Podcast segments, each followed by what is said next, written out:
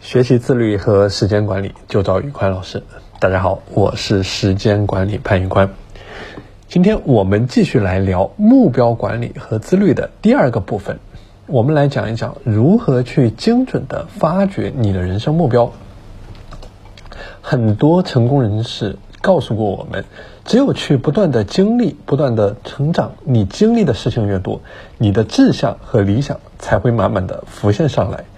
但这也并不代表着，在你的真正价值观成型之前，或者说在你的理想和志向成型之前，我们无计可施。那么，我们今天就来说一说，如何能够去找到你未来一年、五年之内，甚至是你一生当中，你的终身的目标是什么？在我们每个人的潜意识当中，我们都对自己的现状有了解。对自己的未来有一个规划，你在哪一方面有特别的擅长的技能？你有什么样的知识？你对自己的未来有着什么样的渴望？你渴望成为谁？那么，我们来讲一讲第一个方法，叫做人生的目标法。具体来说，就是去找到你最渴望成为的那一个人。这个就是我们说的去找到你个人目标的第一个步骤。首先，你想出一个人来，你最渴望成为谁？想出这一个人的名字。如果你成为这个人，你会觉得每一天都很幸福。这个你想要成为的人，你必须对他足够的了解。你想成为他，那你就会接受他的失败、他的辛酸、他的一切的坎坷，最后到他的成功。你一定想去经历或者说体验他的人生。第二步。找到你最渴望成为的七个人，重复刚才的步骤，想到七个人，七个你渴望成为的人，无论是现实生活的人，或者说虚拟的人物。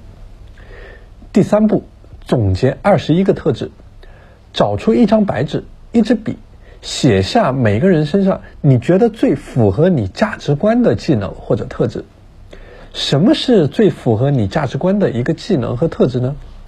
比如说，你选定了俞敏洪作为你想成为的一个人，你可以去总结他的一些技能，比如说英语、演讲、管理，然后把你之前总结的七个人的技能特质如法炮制的写下来，每个人有三项，一共是二十一项。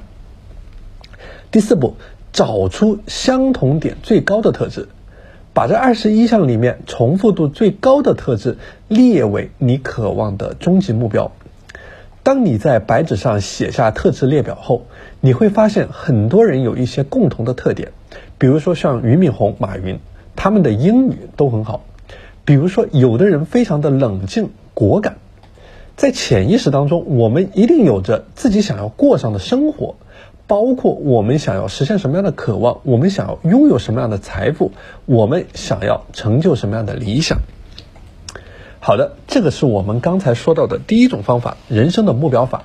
接下来我们讲第二种方法，叫做生活的目标法。哎，刚才我们说过了，你一定对未来有着一些渴望，你想要过上什么样的生活？那么这个生活的目标法就是以结果为导向的目标确立方法，简单粗暴，你只需要弄清楚三个问题：第一，我想要过上什么样的生活？第二，为了过上这样的生活，我需要付出什么样的代价？第三，我应该怎么样去获取这样的资源？好的，今天的内容先和大家分享到这里，下期节目我们会来和大家详细的拆解生活目标法怎么样去确立。我这边组建了一个自律和时间打卡的。管理的社群，大家如果想加入我的社群，欢迎添加我的微信 p a n l e o n 一九八八 p a n l e o n 一九八八，我是时间管理潘玉坤，我们下期节目再见。